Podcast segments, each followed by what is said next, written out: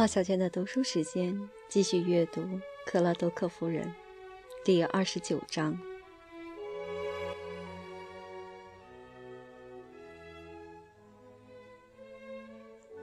莱伊小姐一两天后对波莎说：“你几乎俘获了杰拉尔的心，他向我吐露，他觉得你迷人极了。”波莎笑了，他是个好孩子。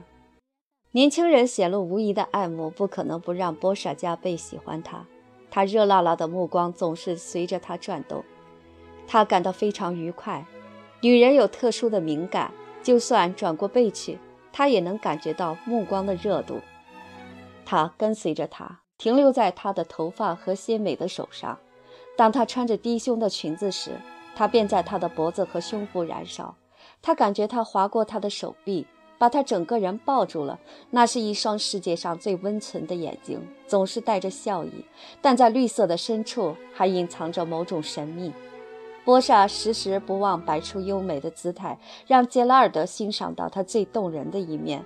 当他注视着他的双手时，他忍不住想缩回，好像害羞了似的。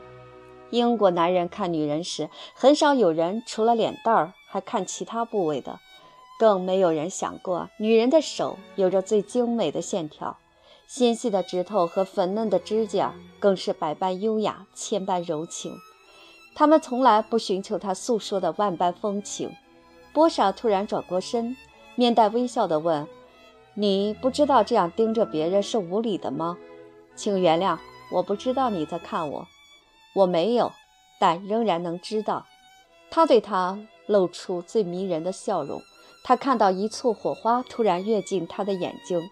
他是一个俊秀的男孩，当然不过是个孩子。已婚女人总是满足于摄取少年那变幻无常的心，这是对他魅力的额外证明，而且完全没有风险。他对自己说：“对于一个小伙来说，没有什么比爱上一个年长他许多的名副其实的美妇人更好的训练了。这教导他为人处世之道。”并可以让他避免陷入困局。乳臭未干的年轻人堕入黄色头发、涂脂抹粉的女冒险家编织的爱河，最终自毁人生。这样的故事我们听过多少次了？既然他的年龄足以当他的母亲，那么名副其实的美妇人挑逗一下那个可怜的孩子也无妨。而且这似乎让他非常高兴。于是他使他俯首称臣。目眩神迷，总的来说，驱使他心惊荡漾，直到他那青春的变幻无常赶来营救，使他狂热地恋上一个酒吧女招待。当然，到那时他会骂他是忘恩负义、下流无耻的混蛋，后悔自己当初看错了人，并让他不要再靠近他。自然，这只适用于男人倾心的女人。众所周知，其他女人对此态度刚烈，宁愿死也不愿去调情的。杰拉尔德有一种可爱的天赋，那就是在最短的时间内和其他人亲密起来。而表姐是一类令人愉快的亲戚，尤其当她是漂亮的美人的时候，更容易亲近起来。这样的关系不会太密切，因此不至于引发慢性的倦怠。同时，密切的足以允许相互攻击，这是交谈中最有乐趣的部分。不到一个星期，杰拉尔德就开始整天和波莎泡在一起。他也发现伦敦社交季比他想象的更有意思。他厌恶地想起唯一的两次伦敦之行，一次是蜜月，另一次是第一次和丈夫分开。很奇怪，回味这两次经历，只有乏味和枯燥。爱德华已经几乎从他的脑海消失了。他高兴得像一个挣脱了桎梏的囚徒。他唯一的焦虑在于，爱德华不断要求见他。他为什么不能让他一个人好好的过呢？就像他离开他一样，他总是问他什么时候回来伊府。他不得不寻找各种理由阻止他来伦敦。一想到要再见面，他就反胃。杰拉尔德进来的时候，他暂时把这些念头搁置一旁。说英国是一个人口众多的民族不足为奇，只需看看管理机构为便利追逐女人而慷慨设置的场所的数量就明白了。在一个炎热的日子，哪里有比大英博物馆更加迷人的地方呢？凉爽、安静、宽敞，还有一些静默的雕像，正好可以为打破尴尬的僵局提供由头。公园也尤其适合那些思想转变、倾向于柏拉图式恋爱的人。海德公园的景色仿佛一首田园诗歌：牧童脚蹬七格靴，头戴闪亮的大礼帽；乡村姑娘则穿着一身精致的连衣裙。修剪得法的草坪，人工的小水流，还有整洁的小道，无处不透出乡村的风味儿。对于无意较真的人来说，乐趣无穷。在这儿，在夏日的晨间，杰拉尔德和波莎一起度过了许多时光。他喜欢听他闲聊，喜欢看着他绿色的眼睛。他是个出众的小伙儿，而且似乎很依恋他。除此以外，他只在伦敦停留一个月。他认为让他稍微堕入情网也无妨。他问：“你很快就要走了，舍得吗？离开你，我会很伤心的。”他微笑着回答：“我很高兴听到你这么说。”一点儿一点儿，他慢慢从他口里套出他过去不光彩的历史。波莎的好奇心很强烈，想知道每一个细节。于是他有技巧地引导他招供自己的罪孽，这样他就有理由佯装气愤了。他有一种猎奇的快感，部分源于惊奇，想不到他是一个这么堕落的青年。他忍不住心里的感叹。眼中的他似乎是一个奇迹。他和品行正直的爱德华完全不同。他明亮的眸中散发出孩童般的无邪，但业已品尝过许多感情调制而成的美酒了。波莎有些嫉妒男人的性别，还有给予他们力量的精神，使之可以勇敢地抓住生活，并尽可能从中榨取一切。他说：“我应该拒绝再开口和你说话。”我应该为你感到羞耻，但你没有，这就是为什么你是绝顶的女人。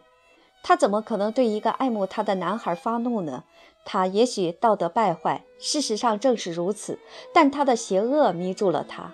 他是那种男人，为了女人可以毫不犹豫地去见魔鬼。他对女性的赞美赢得了博士的欢心。有一天晚上，莱伊小姐出去赴宴。杰拉尔德邀请波莎和他一起用餐，然后去看戏剧。他担心花销太大，拒绝了。但他太热切了，他心里又有点想去的意思，于是最后答应了。可怜的孩子，他很快就要走了，我得对他好点儿。杰拉尔德兴致勃勃地来了，晚礼服衬托的他的身材很好，但比平时看起来更加孩子气。波莎说：“我真害怕和你一起出去，人们会以为你是我的儿子。天哪，没想到他居然四十岁了。”波莎和所有美丽的女人一样，极其讲究穿着打扮。她看着她漂亮的晚礼服说：“胡说，我亲爱的孩子，我的年龄足以当你的母亲了。”他们开车来到一家餐馆，根据传闻，这是全伦敦最昂贵的餐厅。杰拉尔德孩子气地选择了它。波莎喜欢这里的人来人往，喜欢女人身上钻石闪耀的光芒，喜欢穿梭忙碌的服务生，还有电灯的强光。他赞许的眼睛停留在对面美少年的脸上。他执意要点最昂贵的东西，他简直无可奈何。当他们到达剧院的时候，他发现他居然订了包厢。他忍不住大声喊出来：“天哪！你这个骗子，你肯定破产了吧？”他哈哈大笑。我有五百英镑呢，必须滥用一些。但你到底为什么要订一个包厢呢？我记得你讨厌剧院的其他位置，但你答应会订普通席位的。但我希望和你单独待在一起。他天生爱向女性献殷勤，没有几个女人可以抵挡他甜蜜的眼神和迷人的微笑。波少在回去的路上想，他肯定非常喜欢我。他挽住他的胳膊，表示谢意和欣赏。你对我这么好，我非常感激。我一直认为你是一个好人，我愿意为你做更多。如果能得到一个吻，他愿意放弃那五百英镑的剩余部分。他明白这一点，虽然心里很高兴，但没有给出鼓励的信号。他第一次羞怯了。他们在他的门前停住，只是握握手就分别了。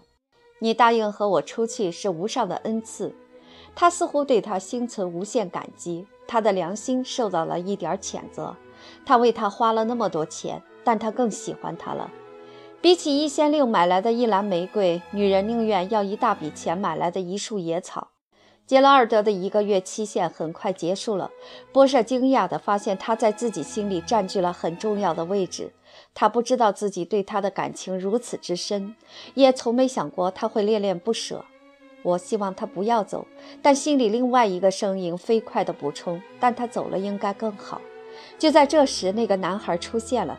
他说：“杰拉尔德。”下个星期的今天，你就在船上了。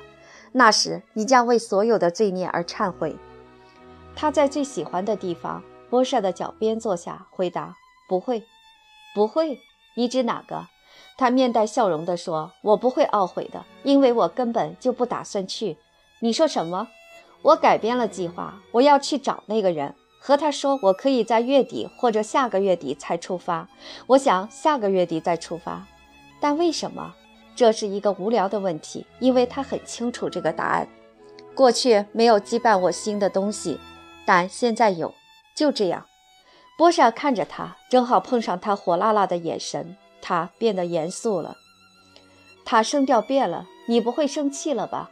我以为你不会介意。我不想离开你。”他热切地望着他，噙着泪水。波莎的心不由得融化了。亲爱的，你留下来，我很开心。我不希望你这么快就走，我们是这么好的朋友。他的手插进他的卷发，抚过他的眼睛，但他惊讶的身体震动了一下。他推开他的手，不要。他笑了。为什么？你怕我？他又伸手温存地抚摸他的耳朵。哦，你不知道这会给我带来多大的痛苦。他跳开。波莎吃惊地看到他脸色转白，浑身颤抖。你碰我的时候，我感觉要疯了。突然。他看见他眼中燃烧的激情，是爱情的火焰，让他颤抖。波莎轻呼一声，一股奇怪的情感流过心房。然后，男孩猝然抓住他的手，跪在他脚下，不停地亲吻他的手。他火热的呼吸让波莎也颤抖起来，他的吻仿佛让他的血肉也沸腾了。他拼命把手抽开，他喃喃道：“我想这么做好久了。”他一时感动得答不上话，只是站在那儿看着他。杰拉尔德。你肯定疯了，波莎。他们站的地方很近，他张开手臂，准备拥抱她。一瞬间，他产生一种疯狂的可念，听任他为所欲为，任他像刚才那样亲吻他的手。他想吻她的唇，她卷曲的发，还有那柔嫩如少女的脸庞。但他恢复了理智。哦，太荒唐了，杰尔，杰拉尔德，别干傻事。他说不出话来，绿色的眼睛闪耀着渴望的欲念。他轻柔地说：“我爱你，我亲爱的孩子。你是希望我接替你妈妈的女仆？”哦，他悲叹一声，脸涨得通红。我很高兴你留下来，这样你还可以见见爱德华。他下周过来。你还从来没见过我的丈夫吧？他的嘴唇都痉挛了，似乎在挣扎着使自己镇静下来。然后他猛地跌坐在椅子上，捂住自己的脸。他看起来那么小，那么年轻，而且他爱她。波莎看了他一会儿，眼泪突然涌出来。他把手放在他的肩头，杰拉尔德。他没有抬头。杰拉尔，我不是故意要伤害你，我很后悔刚才那么说。他弯下腰，拉开他捂住脸庞的手。他眼泪连连地问：“你生我的气了？”他安抚地说：“没有，宝贝儿，你不能这么傻。你知道。”我的年龄都够当你的母亲了。他似乎没有得到安慰，他还是觉得自己太过分了。他捧起她的脸，亲了一下她的唇，好像她还是一个孩子。他温柔地吻掉她晶莹的泪花。